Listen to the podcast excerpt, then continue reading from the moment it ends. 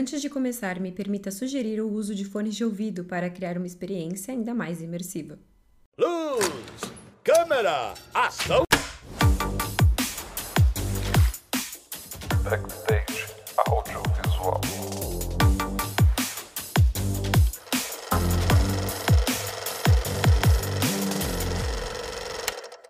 Bem-vinda, Lidiane. A gente está aqui junto, aqui no meu podcast, que também é meu projeto de TCC. Vamos aí gravar um pouquinho sobre o que é transmídia, né? Vou introduzir um pouquinho a Lidiane para vocês.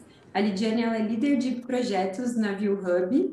Ela trabalha mais de 10 anos no mercado é, do marketing digital aí, fez projetos para Globo, fez projetos com plataformas de influenciadores e grandes empresas e transformou aí o hobby dela na profissão. Isso mesmo. E é uma delícia, né? É, na verdade, quando você transforma o seu hobby em profissão, você trabalha o dobro, né? Mas eu gosto muito do que eu faço. É, sou muito realizada hoje é, com os projetos que eu desenvolvo. É, E a, Lidiane ainda trabalhou lá na Gazeta, né? Que é a Trabalhei. de todo casperiano. Trabalhei, trabalhei na Fundação Casper Libero por quatro anos é, e também fiz pós-graduação na Casper em jornalismo. Foi uma grande escola em todos os sentidos, profissionalmente, academicamente, eu aprendi muito. Qual foi a sua formação mesmo no- na graduação? Na graduação, fiz Relações Públicas na Metodista, é, e aí depois fiz essa pós em jornalismo na Casper. Delícia. E aí, Lidiane, conta um pouco pra gente, primeiro, o que é transmídia. Vamos definir aí o que é essa coisa tão abstrata. É, transmite às vezes é até um pouco complicadinho, assim, né, entre aspas, de entender, porque quando a gente fala dessa junção de diversos meios, né, é, às vezes a gente acha que só isso é transmídia, né, quando na verdade a gente fala muito sobre o formato também, sobre o conteúdo que é produzido.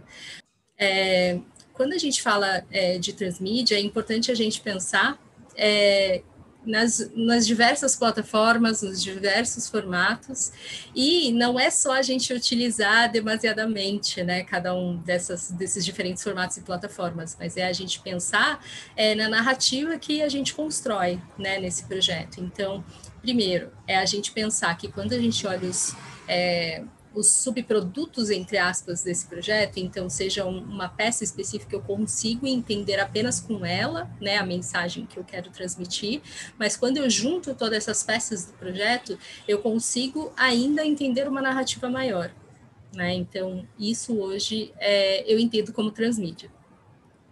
E no que o transmídia se difere de uma simples divulgação, né? Que porque a maioria dos projetos hoje tem divulgação em rede social, no Facebook, TikTok, todas as Sim. redes sociais aí. O que que o transmídia tem assim um gostinho de diferente? A divulgação está dentro do transmídia? A divulgação ela pode ser transmídia, né? Mas quando a gente fala, por exemplo, de um simples recorte de um produto é, e a publicação no Facebook, por exemplo, eu não posso considerar que isso é transmídia, né? Porque na verdade eu só estou fazendo um recorte de um produto, mas aquele pedacinho que eu publiquei no Facebook, ele não me contou, é, ele não me contou uma história, ele não me entregou ali um, ele não me entregou um resultado, digamos, né? É, Agora, quando você faz uma, uma divulgação que você pensa nessa narrativa, então eu sei que eu vou ter um lançamento daqui a um mês e meio, mas eu já vou começar a contar essa história desde já nas redes sociais com produtos que eu já desenvolvi pensando na, na construção dessa narrativa, isso sim é transmídia. Tá. Então suponha que eu vou começar um projeto agora, nesse instante. Ah, Eu começo já pensando ele para ser transmídia. Com certeza, porque a diferença quando você planeja um projeto transmídia é justamente você já entender na construção daquela história em que momento você vai contar o que e com qual formato e em qual plataforma. Né? Então, quando a gente constrói né, esse projeto, é claro que você vai ter ali uma peça principal, né, um projeto principal, é, e como, como ele vai se desdobrar, entre aspas, né, na, nas outras plataformas, nos outros lugares que você pretende divulgar. Entendi. E, e por que, que é tão importante para um projeto em potencial ser transmídia? qual que é o valor agregado? Claro, no meu ponto de vista, é um projeto transmídia, ele tem muito valor porque hoje você tem é, pessoas com perfis completamente diferentes consumindo produtos e plataformas de formas muito diferentes, né? Então, no final do dia, você tem mais possibilidades é, de atingir diversos públicos com, por diversas plataformas e com diversos formatos. Né? Então, quando você pensa um projeto transmídia, na verdade, você multiplica as possibilidades é, de atingir diferentes públicos. Tem algum caso que você lembra, assim, na prática, que, por exemplo, é, você começou esse projeto e ele foi transmídia e ele, tipo, surpreendeu nos números? É, qual foi a ação que vocês fizeram para isso? Legal.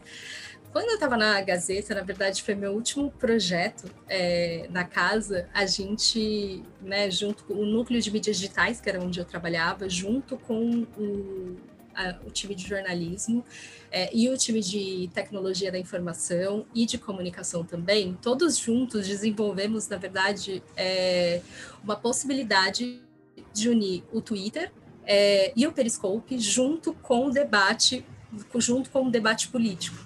Né? Então, a ideia ali, na verdade, era até ampliar a audiência da Gazeta, que a gente sabe que é uma audiência mais regional, é, possibilitando que as pessoas pudessem acompanhar aquele projeto também nas redes sociais, tanto assistindo ao vídeo né, tanto assistindo a transmissão ao vivo no Periscope, quanto até mesmo participando e enviando perguntas para os candidatos. Né? Esse foi um projeto muito desafiador, porque ele, ele envolveu ali um, um tempo de produção, ele envolveu também ali todo, toda uma questão é, jurídica, porque qualquer movimentação que você faz em um debate político, você precisa ter ter a autorização, por exemplo, dos partidos, eles precisam saber exatamente o que vai acontecer em cada momento, né? É, então, eles precisariam, de uma certa forma, ali concordar com essa mecânica. Mas foi muito interessante, porque eles receberam muito bem, né, esse, essa ideia, e a gente teve a participação do público, então, de pessoas que até onde é, pessoas de lugares até onde a Gazeta não era transmitida né, pela, pela, pelo sinal de TV, elas acabavam tendo essa possibilidade de assistir pela internet. Então, isso foi muito interessante. Bacana, hein? Nossa. É bem legal. É porque a Gazeta tem uma, um público mesmo muito de São Paulo, né? Viajei para o Rio, contei para uma amiga que. Ah, tava na Gazeta, tava trabalhando na Gazeta lá. Aí ela, nossa, Gazeta? Você não conhece, não? Eu falei, gente, como assim? Aí depois é. que disse que eu descobri São Paulo total, Gazeta. É, ela é mais assim, São Paulo, interior, né? Uhum. E aí a gente tinha, por exemplo, também até algum é, nas redes sociais, às vezes a gente recebia algumas mensagens de pessoas que mudaram de estado, até de país. A gente chegou a receber algumas mensagens é, de pessoas que assistiam pela internet a, a transmissão é, e que elas estavam super felizes, porque era uma forma de se reconectar né, com, com São Paulo, enfim, de se reconectar também até com a própria cultura, com o idioma. Então era bem gratificante até receber essas mensagens, e aí a gente acabava também é, ampliando né, o, o alcance da emissora. Sim. E aí, tem um projeto aí rolando agora que altas expectativas? Cara, na pandemia a gente é, eu trabalhei muito nas lives, trabalhei na live da Ivete, trabalhei, é, trabalhei na live do Roberto Carlos também. e foi bem interessante, assim, porque, de novo, é, é você quando você traz né, o, o digital para esses projetos, você amplifica é, a audiência. Você também tem um termômetro ali, né, super quente, né, do que as pessoas estão estão, se elas estão curtindo ou não, o que, que elas estão pensando. É, e as produções também, né, nesse período mudaram bastante, porque produções que a gente acompanhava é, presencialmente, a gente passou a acompanhar por links, né? Então. E por um outro lado, por exemplo, as pessoas que tinham equipes gigantescas, né? Tinha maquiador, tinha iluminador, tinha um monte de, né? Tinha um time gigantesco de, de som, de áudio, enfim elas passaram a gravar com ring light, com celular, né? Então, acho que foi tem sido, né, um período de muito aprendizado, claro, um período muito difícil, é, mas de entender também novas formas, né, de, de produção. Isso tem sido interessante profissionalmente falando. Ah, é, eu acho que é geral, assim, do audiovisual, né, do marketing, é, deu uma grande valorizada nesse trabalho, né, na pandemia, porque a galera tava normal, naquele mundo analógico, e aí se viu forçada a ficar em casa e vender seus produtos desse jeito. É, divulgar os seus serviços desse jeito. E aí foi todo mundo empurrado para o digital assim, de uma forma muito feroz. Tanto que projetos é, que estavam aí afogadinhos, né, que ninguém estava nem ouvindo sobre, como o Big Brother, por exemplo, tava tipo, tinha claro, um grande alcance, mas não o alcance exponencial que que tá agora, né? Eu vou, te, eu vou te contar primeiro de um projeto que eu lembrei antes também da Gazeta, que foi muito legal, porque agora ele completou seis anos. Mas para você ver como, assim, na Gazeta, às vezes as pessoas brincam que, ah, aqui, né, uma emissora mais antiga e tudo mais. É, só que quem, quem faz estágio e, enfim, quem trabalha em algumas áreas específicas ali tem uma oportunidade gigante de aprendizado. Uhum. E é, eu senti uma abertura muito grande é, para o desenvolvimento de testes, sabe? Então a gente sempre, ah, tem esse formato novo aqui que a gente não sabe se ainda funciona, mas vamos testar no mercado, foi muito legal. É, a gente tinha, tinha na época, né, que em 2015, uma grade que chamava Núcleo Jovem, se eu não me engano, que eram, que eram na verdade, que era na verdade uma grade noturna com programas jovens, né? Então com Carpinejar, é, com, com uma turma super legal, assim. E aí a gente tinha dentro desses programas uma trilha sonora incrível, sério, muito boa mesmo. E as pessoas sempre perguntavam nas redes sociais depois desses programas. Então, a gente, né, transmitia o programa na TV, e aí a gente colocava, né, então, os trechos desses programas nas redes sociais, e as pessoas perguntavam toda hora, nossa, que música que vocês tocaram quando a pessoa foi na cachoeira, não sei o quê. Tipo, tinha toda essa curiosidade. E aí surgiu a ideia da gente pensar em uma parceria com a Deezer, e aí a gente passou a, a liberar né, todas, todas as playlists desses episódios na, na plataforma. E isso foi muito legal, porque as pessoas podiam, né, às vezes, só, às vezes ter contato primeiro na Deezer, curtir a trilha sonora e depois ir para a Gazeta, curtir o programa, né? Nossa, essa trilha é tão boa, eu tenho curiosidade de conhecer o programa. Quanto a pessoa gostar muito do programa e depois correr para acompanhar a trilha, né? Por que, que eu te falo que isso foi muito legal e, e, foi um teste muito bacana na época? Porque essa semana o Globoplay também fechou uma parceria com a Deezer e eles também têm, é, têm planos de, de oferecer também né, as playlists da, dos programas, enfim, e dos documentários também na, na, na plataforma. Então, isso foi muito legal. E a gente teve a oportunidade de fazer isso na Gazeta também na época. Que demais! Nossa, foi muito legal. Eu vou te mandar. De marcas, né? Nick, falando em marcas, é, a, tem, tem um outro, um outro projeto.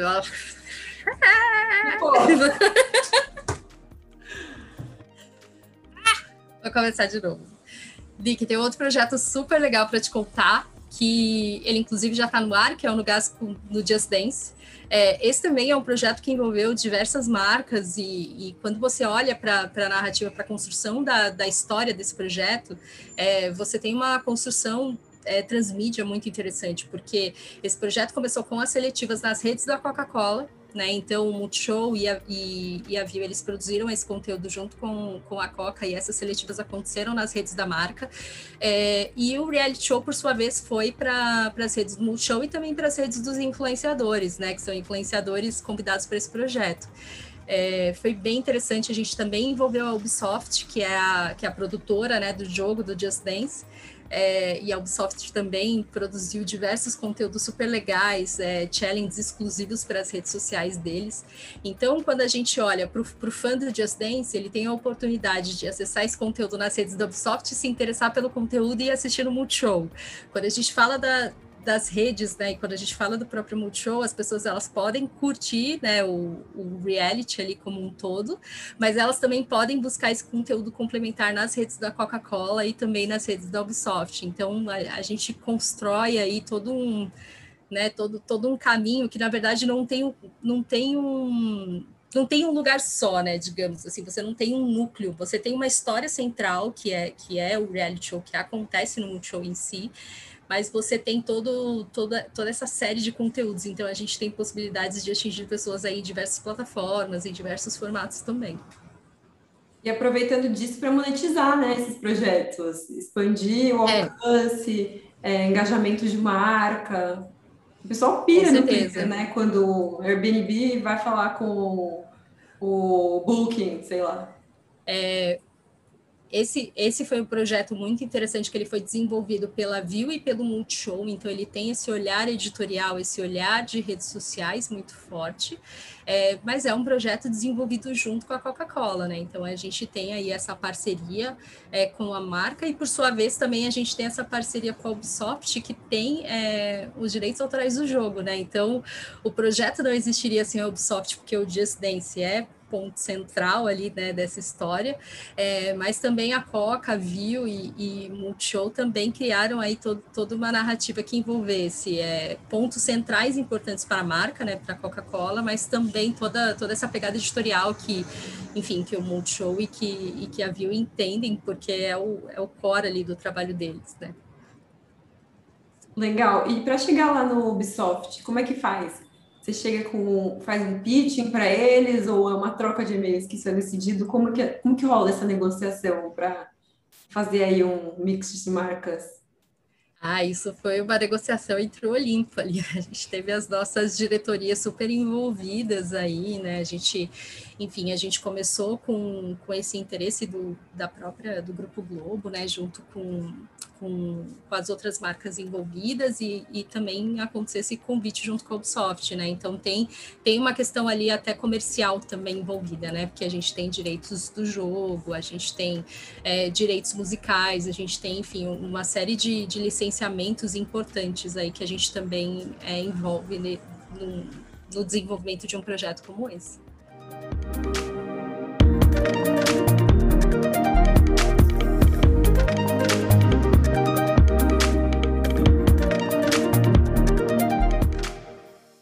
Sua jornada acadêmica.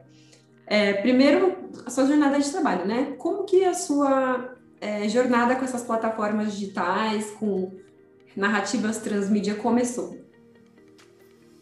Olha, na verdade, eu, como eu fiz relações públicas, é, fiz estágio em, em alguns lugares, mas sempre gostei do digital, sempre gostei de internet. Só que na época que eu fiz faculdade, sem querer entregar muito a minha idade, a gente ainda não tinha assim as redes sociais numa super ascensão, assim, né? Tinha mal ali começado o Orkut, sabe? Então, eu tinha muito mais esse olhar do, do entender o digital no ponto de vista é, de sites, né, de, outro, de outros tipos de formato.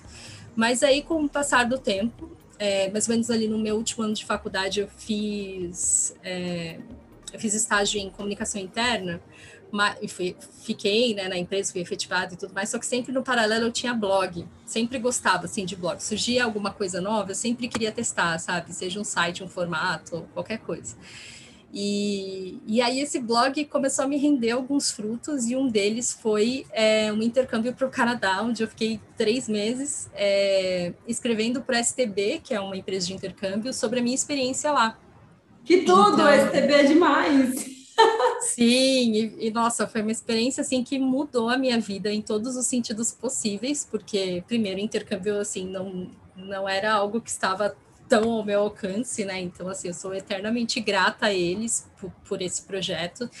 É, tive a oportunidade de, de, conhecer outras culturas, outras pessoas. O país é incrível.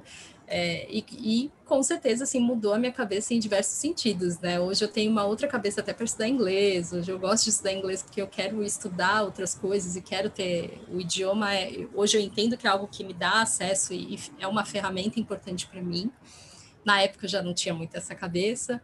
É, e cara, é isso, mudou essa experiência mudou muito a minha vida, assim, é porque eu tive, por exemplo, contato também com pessoas que também tinham o mesmo sonho que eu de fazer um intercâmbio, então elas enviavam várias perguntas é, sobre o lugar. Então, um, uma menina uma, uma, vez mandou uma pergunta assim: Nossa, eu já ouvi falar que na estação X tem um, umas fotos lindas e tudo mais. Aí eu ia, pegava esse comentário, ia lá na estação X, tirava as fotos e falava: Olha aqui, realmente é incrível e tudo mais. Então, sempre tinha essa conexão também, essa interação com as pessoas, sabe?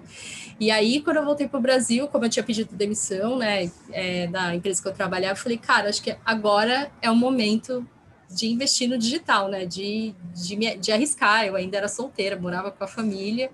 Então eu falei, vou trabalhar numa agência, vou pegar muita experiência e vamos nessa. E aí foi isso que eu fiz. É, trabalhei em algumas agências até chegar na Fundação Casper Libero, que aí foi uma mega escola, né? Comecei o núcleo lá de mídias digitais e, e tive a oportunidade de explorar aí diversos, diversas formas de produzir conteúdo audiovisual, né?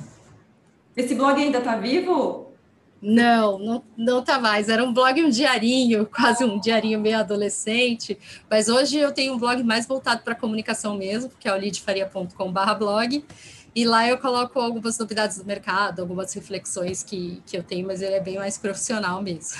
Ah, demais. Galera, sigam, sigam lidfaria.com. Como que é? Por é, lidfaria.com barra blog. Para ver é mais aí. coisas sobre o mundo digital, marketing, transmídia. É isso aí. E, Lid, fala um pouco para gente. É, o que estudar, que cursos fazer, que livros ler para está dentro desse mundo? Eu acho que hoje a gente já tem uma literatura bem, é, bem bacana, bem avançada, né? Sobre não só sobre transmídia, mas também sobre branded content, sobre produção de conteúdo digital, enfim. Hoje, quando a gente fala de produção de, de conteúdo digital, a gente tem uma infinidade de possibilidades, né? E de formatos, enfim eu gosto muito, de verdade, de acompanhar alguns produtores de conteúdo que me inspiram, então, principalmente no Instagram, eu gosto de ler os blogs, gosto de ler também os veículos é, focados no trade, né, da, na comunicação, próprio Mark, é, EdAge, é, Meia Mensagem também, acho que, que eles me deixam, assim, muito atualizada sobre o que está rolando, assim, em termos de que, o que é mais quente no mercado.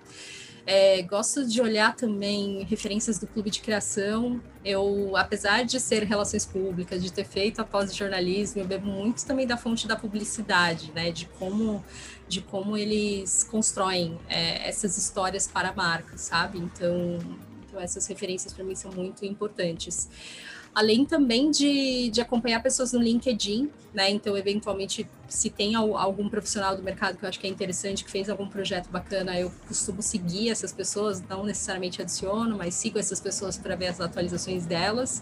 E eu gosto também de cadastrar alguns Google Alertas, assim, sobre alguns termos que, que me interessam, assim, do, do mercado.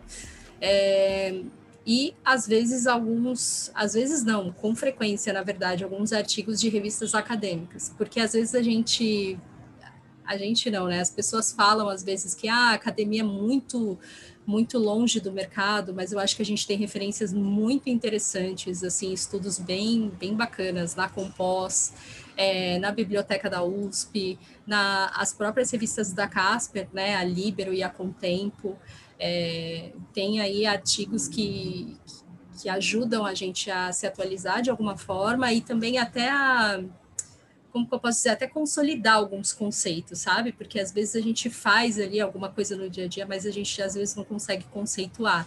E, e esses artigos e essas referências mais acadêmicas, elas nos ajudam, né, a, consolidar, né, e até a formatar um pouco melhor as defesas, né, você estava falando do pitch, por exemplo, então como que a gente vai, vai construir um, uma defesa de um projeto transmídia ou de um projeto digital como um todo, então essas referências para mim são super importantes e me ajudam muito no dia a dia. Fala aí um perfil para gente seguir no Instagram, que você mais gosta, assim. Pode, não precisa ser um, pode ser vários, mas a tarefa é um. Nick, então eu gosto muito de acompanhar alguns pesquisadores nas redes sociais, é, como a Carol Terra, é, a Isaf Karwari, eu não, nunca sei falar o nome dela direito, o sobrenome dela direito, mas ela é maravilhosa, uma pesquisadora é, que aborda muito é, influenciadores digitais. É, eu gosto também de acompanhar o grupo Com Mais no LinkedIn. E também o Algoritmicom, que é o grupo de pesquisa que eu participo, né, com ex-alunos da Casper também. O nosso grupo, a gente estuda especificamente a relação dos algoritmos na comunicação, né? Então, a gente sempre discute também não só o formato, mas também o quanto é, os algoritmos e até a própria dinâmica das plataformas também influenciam na divulgação do, dos conteúdos que são produzidos. Um, e o professor Eric Messa também da FAPES, que também é uma outra referência legal. Eu gosto sempre de beber nessas fontes de, de professores também. Acho que eles têm muito a nos ensinar. Amei. A Carol Terra, ela é professora da Casper, sabia? Sabia, sabia. Fiquei muito feliz quando soube que ela, que, que ela foi para lá também. Nossa, a Carol, assim, eu tenho uma grande admiração desde também dos primórdios de blog, é, ela sempre ela sempre foi muito vanguardista assim nas relações públicas sabe? Sempre sempre à frente assim sempre buscando novidades. Ela acabou de lançar um livro sobre é, sobre marcas como influenciadoras né então, ela tem sempre muito esse olhar para o corporativo, é, mas também o quanto que o digital influencia né, essas, essas dinâmicas de comunicação, né? Isso é bem legal para a gente no, no dia a dia. Porque é isso, né, Nick? A gente, a gente às vezes ali está no dia a dia fazendo um trabalho mais operacional, mas é sempre bom a gente a gente refletir, né? Como que como que o consumidor vai receber esse material, em que momento que ele vai consumir, de que forma que ele vai consumir, né? Porque não adianta você ter, por exemplo, um manual, um, um, manual não, desculpa, um material audiovisual maravilhoso, super robusto, super incrível, mas o material às vezes não tão acessível em termos de linguagem. É, às vezes você quer atingir um público que utiliza mais o mobile, mas você produziu um conteúdo no formato completamente diferente. É, às vezes aquela história ela não consegue ser, ser desdobrada, às vezes para contar em diversos formatos. Então tudo isso é, é legal a gente pensar desde o planejamento, né? Porque assim, o material audiovisual muito bacana, ele também merece uma divulgação muito bacana, né? Sim.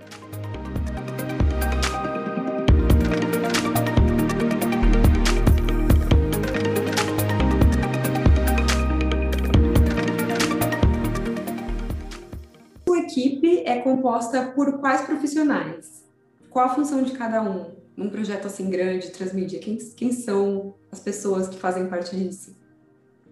Legal. Hoje a equipe onde eu trabalho, é, a gente, eu não tenho pessoas abaixo de mim, é, porque a gente tem uma a gente tem uma gestão muito horizontal, né? Então, as pessoas têm muitas responsabilidades, mas cada um na sua caixinha, né? Então, a gente hoje eu trabalho com gestão de projetos, né? Então, na liderança dos projetos, entendendo o briefing é, e entendendo o projeto que foi desenvolvido e trabalhando junto com os times de produção para fazer esse projeto acontecer, né, para ele para o ar. É, mas também trabalho com redatores, trabalho com editores, trabalho com, com times de publicidade das agências também, com gestores das marcas, né, dos, dos nossos clientes também, com o time comercial. É, tem muita, muita gente envolvida, assim, um projeto que às vezes as pessoas olham e parece simples, ah, é só um videozinho de um minuto, mas quando a gente vê tem todo um, todo um trabalho que foi desenvolvido ali previamente, né, então todo o alinhamento comercial, é, entendendo os objetivos da marca, o porquê que ela quer fazer aquilo, em que momento faz sentido para ela, quais são os canais que ela quer conectar, se ela quer conectar também influenciadores, se, vai, se isso vai fazer sentido para a estratégia dela, né? Então a gente tem muita gente envolvida. E para chegar nesses, nessas conclusões do que o público quer, vocês fazem pesquisas? É, se vocês fazem pesquisas, que tipo de pesquisas são essas? É um formulário no Google? São aquelas pesquisas qualitativas, senta na rodinha? A gente tem uma série de, de fontes né, de pesquisa, desde dados que são dados públicos e são dados das próprias plataformas de redes sociais, né? Então, o que, que as pessoas consomem em termos de, de conteúdo, de tema, de editoria, é, de tempo, tempo, por exemplo, de, de acesso, né? Então, isso tem, tem muita informação aí relevante para a gente. É, mas a gente também tem times de pesquisa, né? Times internos que também desenvolvem também estudos específicos relacionados a territórios que, que a gente precisa. E aí, nesse caso, a gente utiliza é, ferramentas pagas, né, e, e até institutos de pesquisa também. E quais são essas ferramentas públicas para poder chegar no que está tá sendo falado na internet, por exemplo? Cara, é... então, uma ferramenta muito simples, mas bastante interessante para a gente observar alguns fenômenos né, de, de interesse do público e de buscas na, na internet como um todo, é o Google Trends. Né? Então, se a gente vê, por exemplo, se a gente busca ali batom Juliette, vou começar de novo, porque não é batom Juliette que tem que procurar. É uma ferramenta é, super interessante e simples até de, de utilizar é o Google Trends. Então, quando a gente coloca ali algumas palavras, a gente tem a oportunidade de observar até alguns picos de busca e de interesse das pessoas. É, e tem um exemplo muito legal, que é colocar ali batom vermelho e batom Avon. Quando você coloca né, esses termos, você consegue observar é, alguns picos. E quando você compara é, quando você, quando você compara, né, por que, que a gente tem esses picos, você consegue cruzar exatamente alguns períodos exatos onde a Juliette usou batom vermelho e ela comentou, né, sobre esse batom, ela usou esse, ela usou um, um batom vermelho da marca é, em momentos importantes do Big Brother, né, então o que é interessante, Nick, é a gente pensar que essas ferramentas, elas são importantes, então até um search do Twitter, né, que é uma ferramenta também pública, o próprio, é, os próprios trends, né, do, do Twitter também, é, tudo isso é interessante, mas é legal também que a gente tenha esse background, né? Então, que a gente entenda um pouco também o que está acontecendo no mundo, porque não adianta nada eu ter as informações das ferramentas, mas eu, eu não consegui fazer essa conexão, né, essa conexão de consumo de conteúdo. Então, vale a pena aí a gente acompanhar pelo menos os tópicos principais do que está acontecendo no mundo. Quando, quando a gente fala de conteúdo em real time, né, quando a gente fala de, é, de aproveitar essas tendências, é, precisa estar tá atento e precisa entender ali, né, o que, que a gente vai fazer e, essa, e essas informações, elas acontecem é, na verdade, esses trends acontecem de forma muito rápida, né? Todo dia a gente tem aí uma novidade. É, então, se você trabalha ou atende uma marca que tem essa necessidade de ter essas conversas mais quentes, isso é mais importante do que nunca, né? Então, outro dia a gente teve também o, o meme do, do menino que tinha o, co, o cofre do avô, que estava lá para ser aberto no Twitter, e aí o, o Itaú já aproveitou essa, esse gancho e mandou um cofre para ele, falando que ele tinha que também que se preocupar com a segurança e privacidade dele né? A gente então tem todo dia tem uma oportunidade aí diferente para gente, né? É verdade. E se a gente Agora, não atento, perde, né?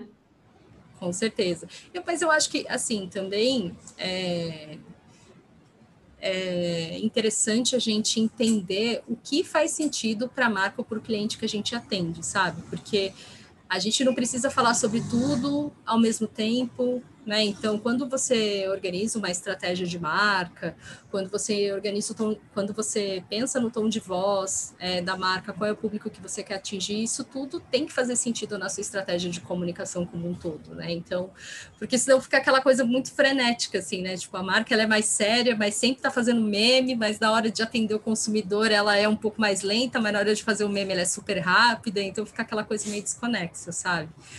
Então, a, a comunicação ela precisa ser integrada no final do dia, né? O, o, a, se você tem uma comunicação muito rápida e muito divertida para fazer memes, você também precisa ter esse cuidado de também ter essa comunicação eficiente na hora de resolver um problema, de gerenciar uma crise também. Sim. Eu acho que tem crise para gerenciar, hein? Tem, assim. muito, tem muita coisa para gerenciar. Eu tenho eu fiz até uma live com outro profissional que é muito legal para acompanhar, que é o Ricardo Nóbrega. É, a gente conversou sobre CEOs nas redes sociais, essa live tá, tá no meu tá no meu YouTube e no meu Instagram também. E ali a gente também conversou sobre algumas crises que foram geradas por comentários de CEOs nas redes sociais. Né? Então, às vezes a gente acha que ah, é o meu perfil pessoal, é tudo muito inofensivo, mas isso impacta diretamente né, na, na reputação da marca. E quando você fala de uma marca que tem investidores, isso impacta financeiramente também. Né? E não só quando tem investidores, mas principalmente, né? Sim. Legal, tudo interligado, né? É tudo interligado. é, Dá para mudar, por exemplo, eu quero fazer um projeto transmídia, mas eu já comecei esse projeto, que não é, eu já comecei um projeto que não é transmídia, e eu quero tornar ele transmídia no meio. Dá para fazer isso ou não? Ou eu acho tarde? Faça outro, começa do zero. Acho que depende muito do que, do que foi produzido, né? No geral, o que, é, o que eu penso que hoje é interessante também em uma estratégia de comunicação é justamente você ter essa flexibilidade de tomar outros caminhos no meio do caminho. Porque às vezes o feedback do público, às vezes é, insight que você teve até de negócio, né? Ele, ele traz um. Ele pode te trazer um novo caminho, sabe? Então, assim, acho que dá com, com ressalvas, né? Dependendo do, do que foi produzido ali. Mas quanto, quanto mais você tiver essas aberturas, sabe, para eventualmente você ter alguns ajustes ali no meio do caminho é melhor. É, a gente tem que, tem que ser flexível, é, porque quando a gente fala de comunicação, a gente fala de algo que é muito orgânico, né? E quando a gente a gente pensa no, no envolvimento de uma comunidade, da audiência como toda, a gente também tem que é, tem que considerar essas respostas, né? E não do tipo, ah, está tudo pronto aqui, se você não gostou, problema seu. Né? Hoje em dia a gente não trabalha mais com, com essa comunicação, não é mais uma comunicação unilateral, né? É verdade. E um projeto transmídia, ele é caro? Com caro?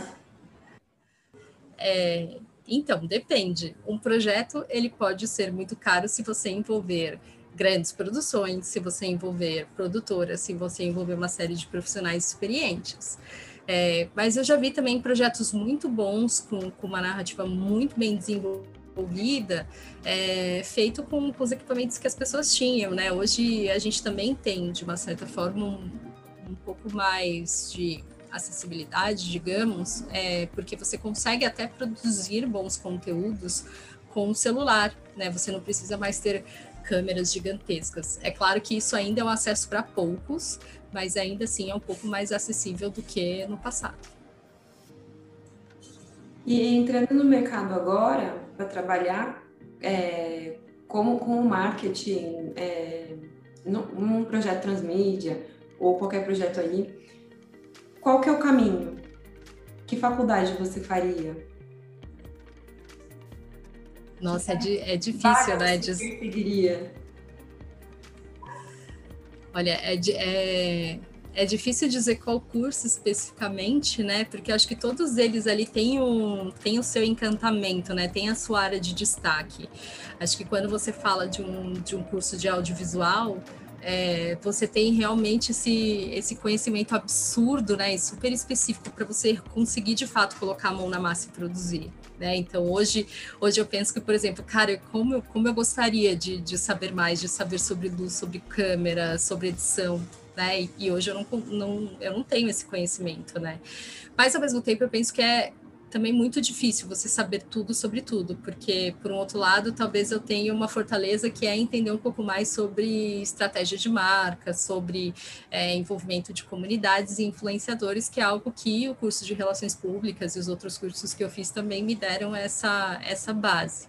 Né? Então, acho que quando se eu fosse hoje escolher um curso, talvez eu ainda escolheria relações públicas, porque eu adoro pesquisa, porque eu adoro o que eu faço mas hoje eu vejo é, todas essas disciplinas trabalhando de uma forma muito mais integrada. Então, eu escolheria é, o curso de Relações Públicas, mas talvez eu pediria para fazer algumas disciplinas, se eu pudesse, em outros cursos também, sabe? De, algum, de algumas disciplinas específicas ali, entendeu?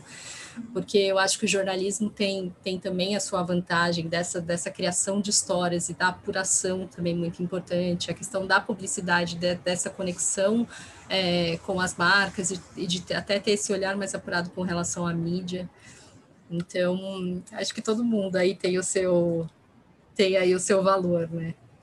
Sim. É, Tiago Leifert não ia gostar da minha resposta porque eu fiquei em cima do muro, mas Não, responde um. Responde um, relações, oh, públicas. relações públicas. É o relações públicas. Você faria de novo se fosse para chegar no mesmo lugar, né? Faria. Acho que relações públicas talvez é, seja um pouco mais abstrato quando você olha para o mercado, sabe? Às vezes nem todo mundo ainda entende o que é relações públicas. Então, as, em termos de empregabilidade, talvez os outros cursos para você para você iniciar ali, talvez você tenha alguma abertura, uma abertura um pouquinho maior, sabe? Mas aí também é um puro achismo meu, tá? É aquilo, né? Cada um acha o seu caminho.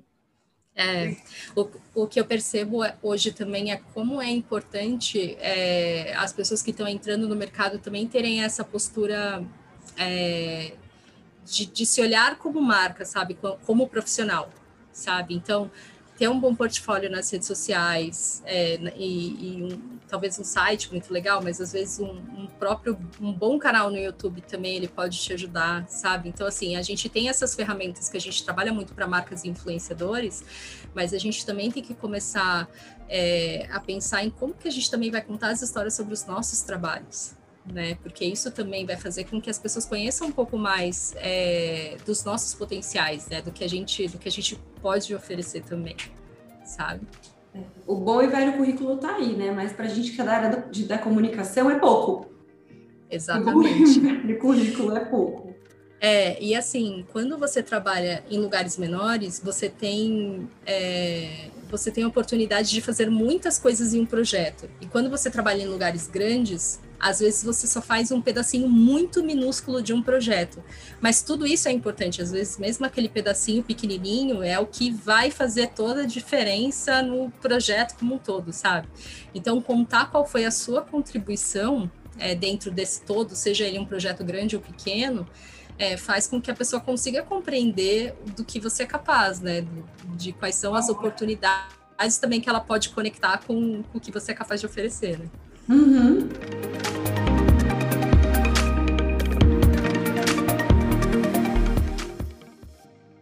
Olha, pergunta chata, hein? Imagina. Quanto que ganha em média um profissional do marketing? Cara, posso, posso ser muito sincera com você? Eu não tenho a mínima ideia. Por que, que eu estou te falando isso? Porque quando a gente fala do marketing, é uma área muito ampla, né? Então, hoje, se eu, se eu pensar, por exemplo, no num, é, se eu pensar, por exemplo, numa média de estágio, eu tenho desde estágios de 800 reais até estágios de dois mil e poucos reais, né? Porque depende muito, depende se você vai trabalhar numa produtora pequena ou numa empresa global, depende do que essa empresa vai exigir de você, né? Então, o que, que eu aconselho? É sempre, se, se a pessoa ela tem interesse um pouco em entender quais são os salários médios do mercado, ela olhar os sites dos sindicatos, olhar também os sites das associações, então é, associações de profissionais de digital, é, o sindicato dos jornalistas, o sindicato dos jornalistas especificamente, ele tem uma base ali, né? Do, de quanto, quanto é o mínimo que você tem que receber por, por determinadas funções. Né? Então, acho que isso pode ser uma referência para o profissional. É difícil, né? Porque hoje no Brasil a gente não tem muito essa cultura de, de falar, né, sobre cargos e salários. Então uhum. é, é difícil você conseguir comparar, sabe? Mesmo entre amigos, né? Quando a gente fala entre os uhum. amigos, ah, eu ganho tanto, eu ganho tanto, mas às vezes é um. É, às vezes é uma expertise que você tem que vai fazer com que você ganhe especificamente um pouco mais, ou seu colega trabalha num, numa empresa global que vai exigir uma série de outras coisas, né? Então, por isso que acaba sendo muito relativo, né? Fica difícil a gente conseguir, tipo, dar, dar uma resposta mais assertiva mesmo. É, eu entendo. É no episódio de Grey's Anatomy esses dias, que a uhum. foi promovida a, como que é, a coordenadora de cirurgia, de cirurgia geral, né? E aí, é, todo mundo que lia o contrato dela fazia uma cara de tipo, quê? Aí ela falou, não, essa cara, o que significa essa cara aí? Aí uhum. falaram pra ela, ah, seu salário está muito baixo. Eu, eu, se eu fosse você, Olha. É, ia lá e renegociava isso aí. E aí ela ficou como assim, indignada. Ela saiu perguntando, ai, qual que é o salário? Para a galera que coordenava lá, né?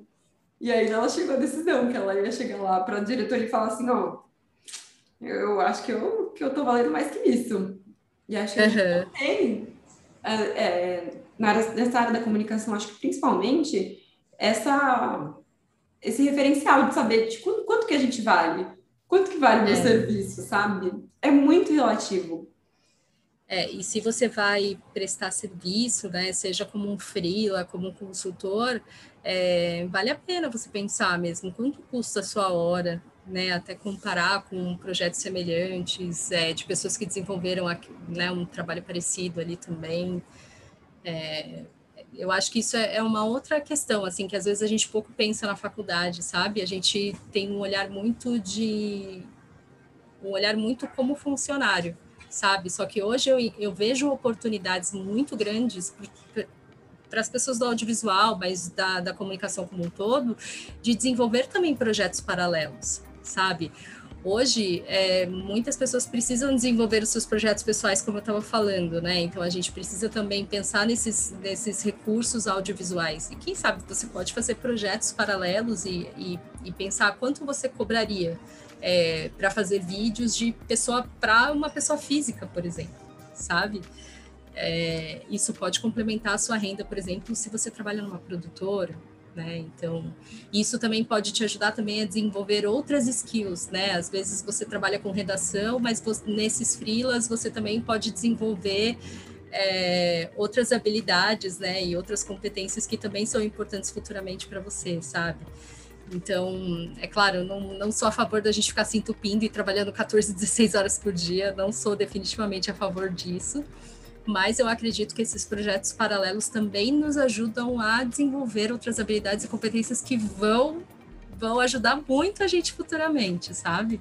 Sim, dá um valor agregado para a gente também, né? Porque com certeza experiência e experiência não se cria só no trabalho, né?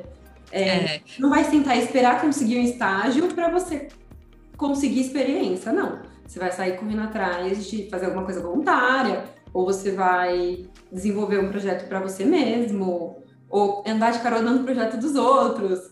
Exatamente, às vezes é você aprender aprender com quem já está aí no caminho, né, com quem já está desenvolvendo projetos legais. Às vezes você começar com um projeto pessoal e você entender que, putz, aquilo faz muito sentido para sua vida.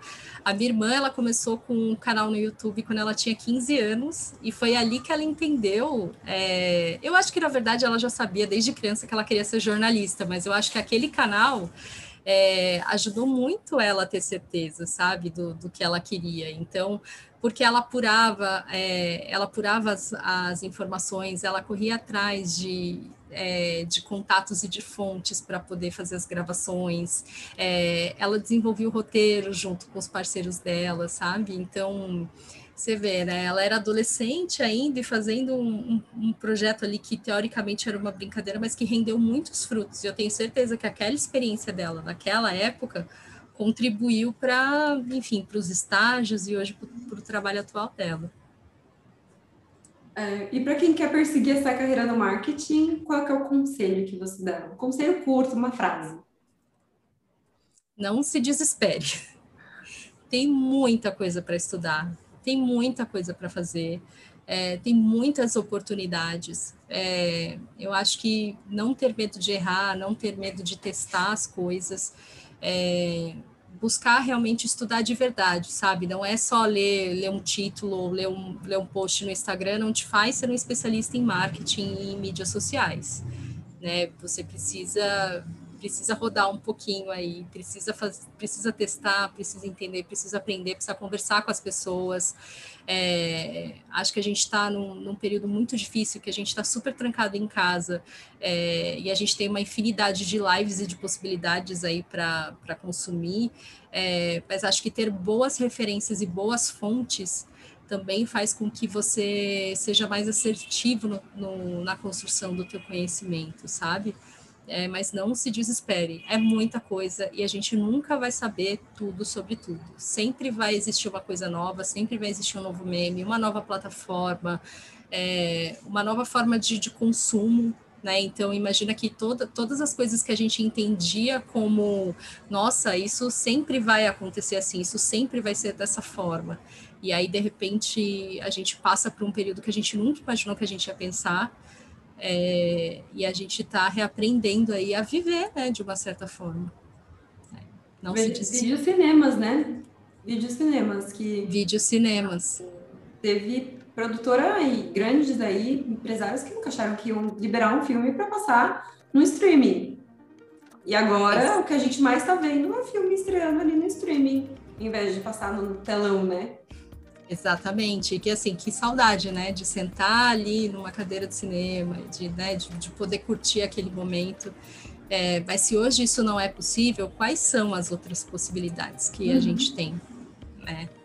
Então, é isso, é entender que as coisas podem mudar a todo tempo é, e que quando você produz conteúdo, você também precisa pensar na sua audiência, né? Você precisa também pensar no que, no que vai ser interessante para ela, qual é o tipo de, de serviço de valor que você vai entregar, né, também junto com aquele conteúdo. Aquilo precisa ser relevante dentro da vida da pessoa, né? Então, e dentro de uma vida tão corrida, é como ser relevante na vida das pessoas, sabe? É, então, acho que, que para quem produz conteúdo isso é um dos maiores desafios. É realmente é você conseguir conquistar essa atenção é, da audiência para aquilo que você produziu. Sensacional. É isso, gente. A gente encerra por aqui com a Lidiane. Muito, muito obrigada por receber a gente Imagina. aí. Obrigada por ser nossa convidada. Imagina, Nick, eu fiquei super feliz pelo convite. É, também foi uma oportunidade de testes para mim. É o primeiro podcast que eu participo. Então, eu estou assim, super agradecida pela, pela experiência. Espero ter contribuído de alguma forma. Conta comigo sempre. Pode deixar. Luz, câmera, ação! Backstage Audiovisual.